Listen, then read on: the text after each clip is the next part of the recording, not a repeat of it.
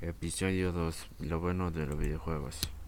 A grandes rasgos, jugar a los videojuegos es bueno para el cerebro, mejora la atención, la memoria y la coordinación visual y manual, así como previene del envejecimiento cerebral.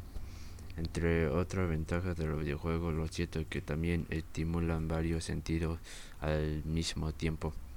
Favorecen que los usuarios sean más participativos gracias a la interactividad y fomenta el razonamiento, el discernimiento y la curiosidad.